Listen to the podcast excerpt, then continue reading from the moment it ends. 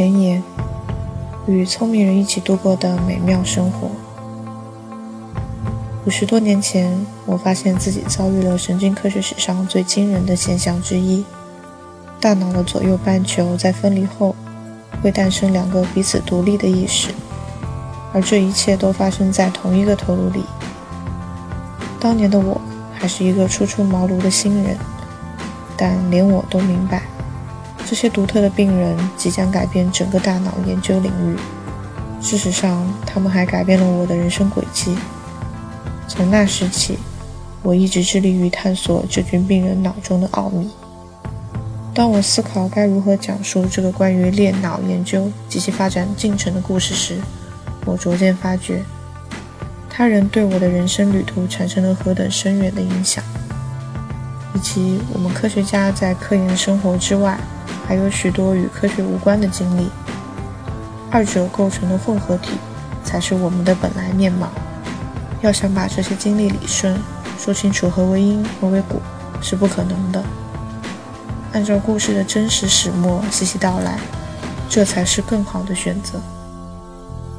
绝大多数人在讲述科学发展史时，会将观点的形成过程描述得有条不紊、逻辑严密。科学作者通常不会把这条主要故事线与其他日常生活琐事混杂在一起。譬如叙述自己身边的人的性格如何随时间发生改变。毕竟，科学知识指的是那些客观真理，而非科学家本人。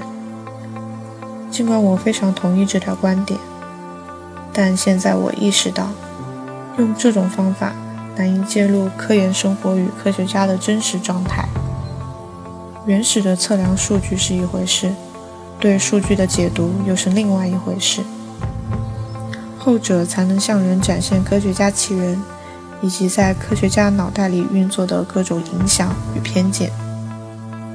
回顾我的理论的进化历程，很明显，他人的影响作用是巨大的，充满了戏剧性。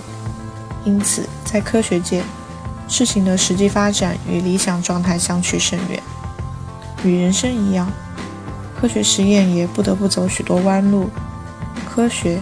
其实是某种深远的社会活动的产物。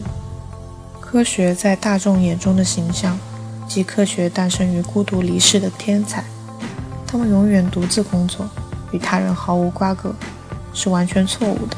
同样，给未来的科学家、研究资助人以及大众留下关于科研的错误印象，这也是不对的。出于这个目的，我希望能够展现一幅不一样的图景。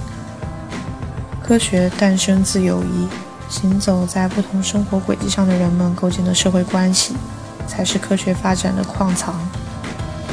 这是一种美妙的生活方式，与聪明人一起度过岁月，为大自然的惊奇与神秘绞尽脑汁。我的生命中出现过许多非凡的人物，有的是名人，有很多是伟大的科学家。还有一些是令人着迷的裂脑病人，在我逐步理解一个重要问题的历程中，他们都扮演了各自不同的角色，而这个问题就是：大脑究竟如何产生意识？